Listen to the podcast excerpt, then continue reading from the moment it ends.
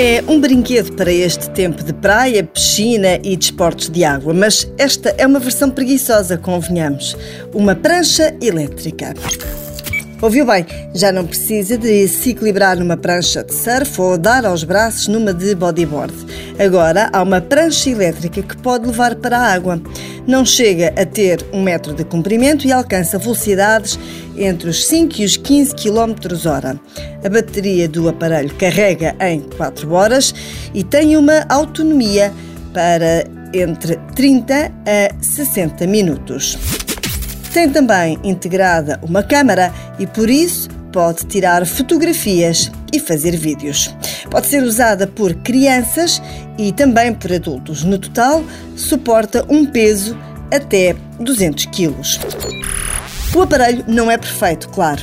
Ainda é pesado para levar para a praia, tem 8 kg e não é propriamente barato. É produzido por uma empresa chinesa e encontra à venda em sites internacionais de aparelhos eletrónicos com preços a variar entre os 700 e os 800 euros.